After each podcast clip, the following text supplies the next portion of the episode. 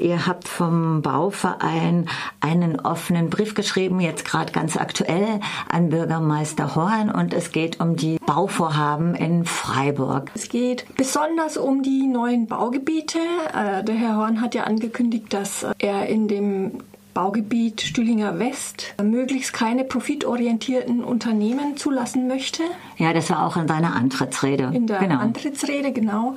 Und wir finden das sehr gut, diesen Vorstoß. Die Frage ist, kann man das überhaupt durchsetzen? Also wie funktioniert das? Und wir denken, ein Punkt ist eben die Vergabekonzepte. Wie werden die Grundstücke, die die Stadt zu vergeben hat, vergeben. Und da haben wir einfach Erfahrungen gemacht in den letzten Jahren, also auch beim Baugebiet Gutleitmatten und aber auch in anderen, äh, wo, wo dann Mietshäuser-Syndikatsprojekte sich beworben haben und nicht zum Zuschlag gekommen sind. Also, also was konkret sind eure Erfahrungen bei der Vergabe? Das ist sehr komplizierte Vergabekonzepte sind. Es gibt immer ein Vergabeverfahren, das ist dann oft so ein ganz dickes Buch das muss man sich durchlesen und äh, danach werden diese Grundstücke dann vergeben. Also man muss Punkte äh, erfüllen, zum Beispiel für sozialen Wohnungsbau äh, muss man eben gewährleisten, dass man solchen äh, baut oder auch barrierefreies Bauen.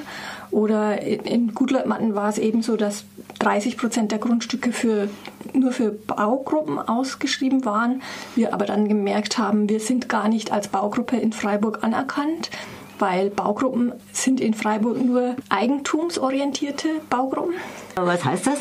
Also in Freiburg ist der Begriff Baugruppe so besetzt, dass es eben Eigentümer, Wohnungseigentumsgemeinschaften betrifft. Also nur Wohnungseigentumsgemeinschaften, die Eigentum bauen, gelten in Freiburg als Baugruppe. Und deswegen konnten wir uns dann bei Gutleitmatten gar nicht bewerben auf diese 30 Prozent der Grundstücke weil wir ja Mietobjekte bauen. Bei uns sind die Bewohnerinnen ja nur Mieter.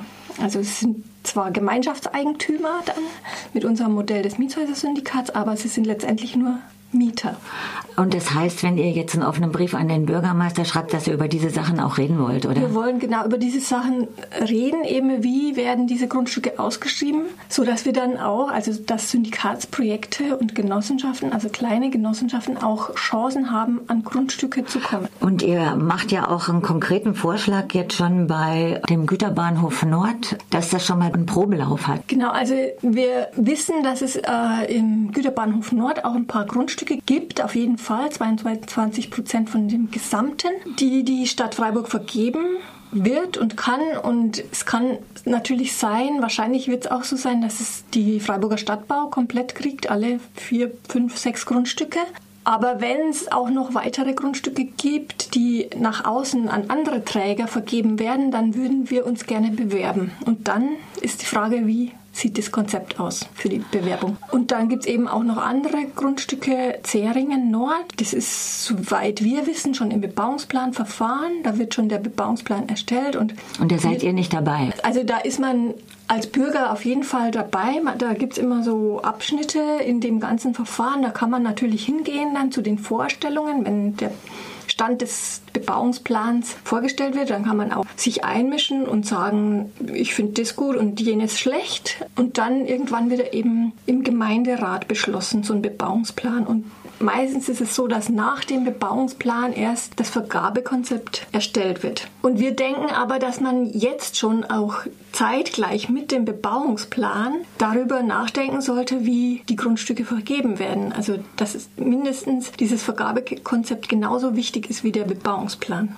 Und zwar für alle geplanten Wohngebiete, die gerade im Gespräch sind. Und das sind ja für die nächsten 10 bis 20 Jahre ungefähr 8000 Wohnungen, ist das genau, richtig? Ja. ja. Und ihr versucht da jetzt schon die Vergaberichtlinien so zu beeinflussen oder so in den Diskurs zu gehen, dass von Anfang an die Genossenschaften dabei sind. Genau. Genossenschaften genau. allgemein oder muss man da auch nochmal differenzieren? Ja, also wir finden Genossenschaften schon mal viel besser als die eigentumsorientierten Investoren, die ihre Wohnungen dann bauen. Die kaufen ja Grundstücke, bauen dort Häuser, teilen dann direkt die Wohnungen und verkaufen dann einzelne Wohnungen. Und Das wird aber alles in Eigentum quasi verkauft und an Investoren, die ihr Geld anlegen wollen. Also da geht es nicht darum, dass Menschen äh, Wohnung finden, sondern da geht es eigentlich nur darum, dass die Menschen ihr Geld anlegen.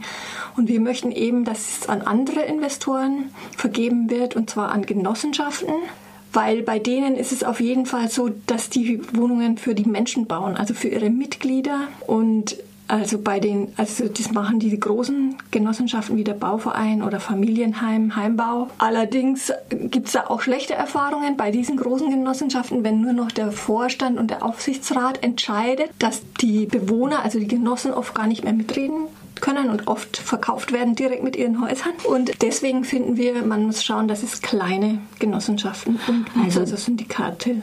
Ich habe auch mal den Satz gelesen, dass alle Genossenschaften auch früher oder später eben auch Gewinne machen und Rendite einfahren. Ist das so? Ja, das ist auch bei den Mietshäuser-Syndikatsprojekten. Ach, erzähl so. mal.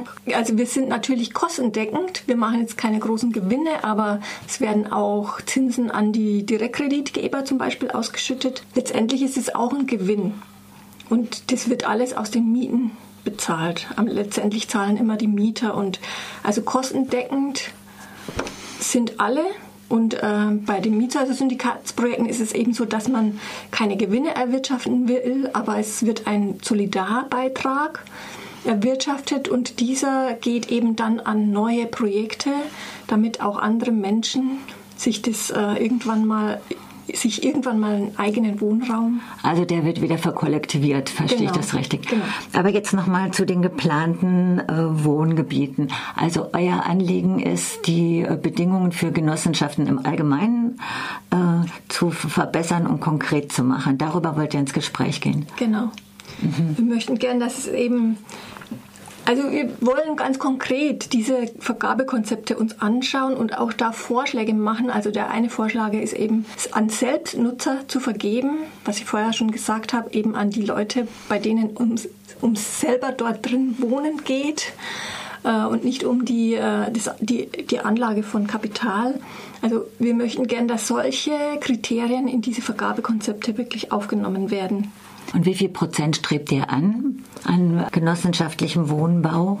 Also so viel wie geht natürlich. Also in ähm, Gutleitmatten haben wir ja schon so circa 10 Prozent von dem Gesamten äh, gemacht mit drei Syndikatsgruppen und wir denken aber, dass noch mehr geht, also auch bis zu 20 Prozent. Insgesamt von den Genossenschaften, ja. ja. Wir denken schon, dass also mindestens 20 Prozent kleine Genossenschaften, Mietshäuser, Syndikatsprojekte mhm. bauen könnten. Und mehr. Also je nachdem, wie sich das entwickelt, also diese Bewegung von Menschen, die sich zusammentun und gemeinsam, bau gemeinsam bauen, kann es auch natürlich mehr werden. Das wächst ja auch gerade, genau. also die ja. Bereitschaft von Leuten, die sich da selber drum kümmern wollen genau. und selbst äh, verwaltet wohnen ja. wollen. Ihr macht da ja auch ziemlich viele Angebote, auch gerade nochmal sozial breiter gestreut, um das nochmal genau. zum Wachsen zu bringen. Jetzt nochmal eine andere Frage. Es geht auch immer um die Tücken und Fallen beim sozialen Wohnungsbau im Allgemeinen und äh, Frist, äh, also Bindungsfristen. Und was ist das mit den 60 Jahren? Also 60 Jahre kann, äh, kann die Stadt jetzt momentan oder macht die Stadt jetzt auch inzwischen schon, also dass sie in dieses Vergabekonzept reinschreibt, dass mindestens 60 Jahre diese Wohnungen preisgebunden vermietet werden müssen. Also niedriger. Für, das ist auch für die Privaten verbindlich. Genau, das ja. kann man eben auch den privaten Investoren vorschreiben, was wir gut finden. Aber das Problem ist natürlich, dass diese dann nach 60 Jahren doch wieder aus der Bindung fallen und dann wieder als Eigentum verkauft werden können und eben die, die Gewinnerwartung dann realisiert werden kann. Und die Forderung, das für immer zu machen? Die Forderung, für, das für immer zu machen, ist ein bisschen schwierig durchzusetzen einfach. Deswegen ist es sehr wichtig, eben an andere Investoren zu vergeben, die dann freiwillig uns selbst diese Bindung auf Dauer machen, wie zum Beispiel Projekte im Mietshäuser-Syndikat. Da ist es ja so, dass auf Dauer die Mieterinnen bestimmen, wie hoch die Mieten sein werden wie hoch die Mieten sein sollen. Und dadurch hat man eine dauerhafte Bindung. Und das kann man eben bei anderen Investoren sehr schwer durchsetzen. Also bei den genossenschaftlichen schon, weil da sind es immer die Mieterinnen, aber bei anderen Investoren kann man sowas. Was würde überhaupt helfen bei der Durchsetzbarkeit auch der Vergaberichtlinien von der Öffentlichkeit her? Also ich glaube, es ist mehr Druck auf die Politik und auch die Verwaltung natürlich. Also es ist auch die Verwaltung, die da ziemlich, glaube ich, bremst. Ich, da muss einfach mehr Druck auf, ausgeübt werden.